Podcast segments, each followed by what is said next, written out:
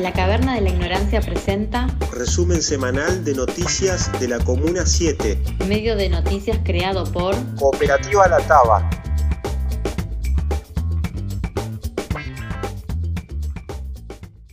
Testeos en la Plaza del Ángel Gris. Comenzó a funcionar la unidad móvil de testeos en comunas para detectar casos positivos de COVID-19.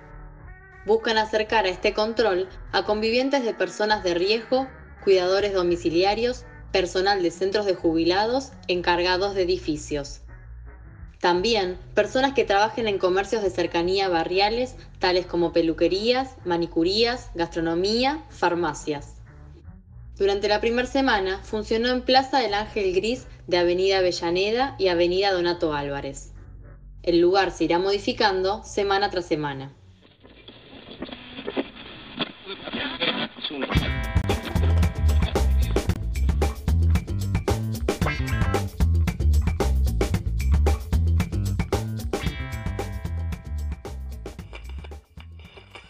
Finaliza la inscripción a talleres en el Centro Cultural Adán Buenos Aires.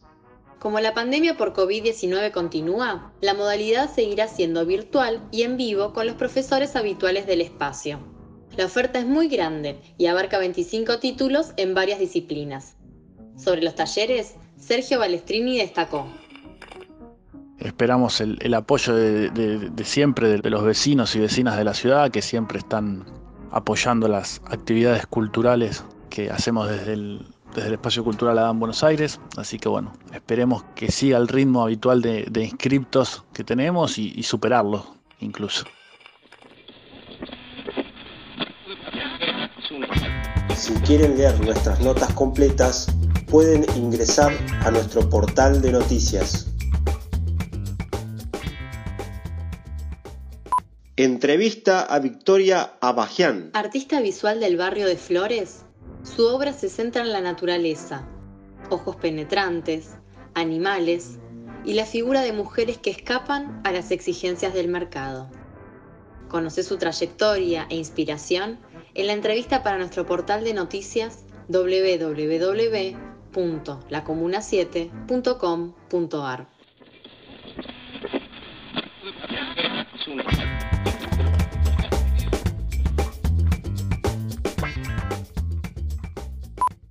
Pocos votos tuvieron importantes decisiones para la comuna.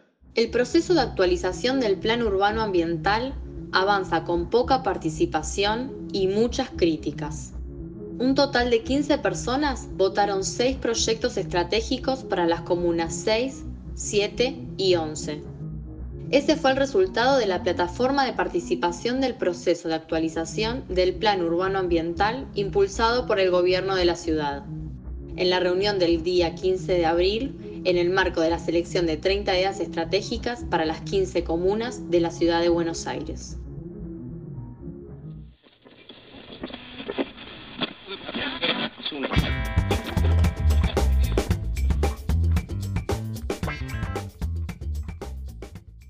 Amparo por la conectividad de Wi-Fi en clubes de barrio. La Federación de Organizaciones Deportivas de la Argentina hizo formal el reclamo por el incumplimiento de la ley número 6295, que obliga al gobierno porteño a proveer acceso gratuito de Internet a estas entidades. Sobre el tema, Emiliano Ojeda, presidente de la Federación, declaró. Pedimos que se aplique, que se aplique esta reglamentación, que hoy hay un montón de niños y niñas que su segunda escuela pasó a ser el club de barrio, que es el lugar de aprendizaje, que es el, punto de conectividad que tienen hoy en la educación a distancia para poder acercarse y seguir sus clases. Eh, los clubes de barrio son los que cumplen un rol comunitario en cada punto de la ciudad de Buenos Aires y han trabajado todo este año este, ayudando eh, a cada vecino y vecina para, que no pierdan todo lo que tenían y creemos que la ciudad tiene que dejar de dar la espalda, tiene que darle wifi y muchísimas otras cuestiones que, que benefician a los clubes.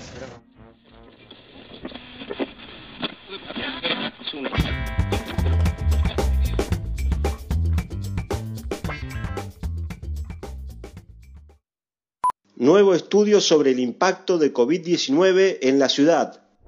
La Defensoría del Pueblo de la Ciudad y el Observatorio de Deuda Social de la Universidad Católica Argentina elaboraron un informe que analiza los efectos sociales que genera la pandemia en comunas y sectores vulnerables del territorio porteño.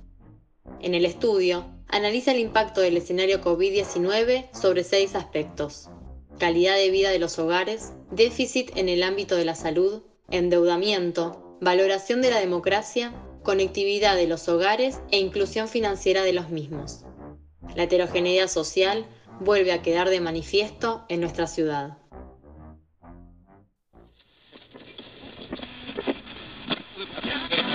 Nos volvemos a encontrar en una semana con las noticias más destacadas de Flores, Bajo Flores y Parque Chacabuco.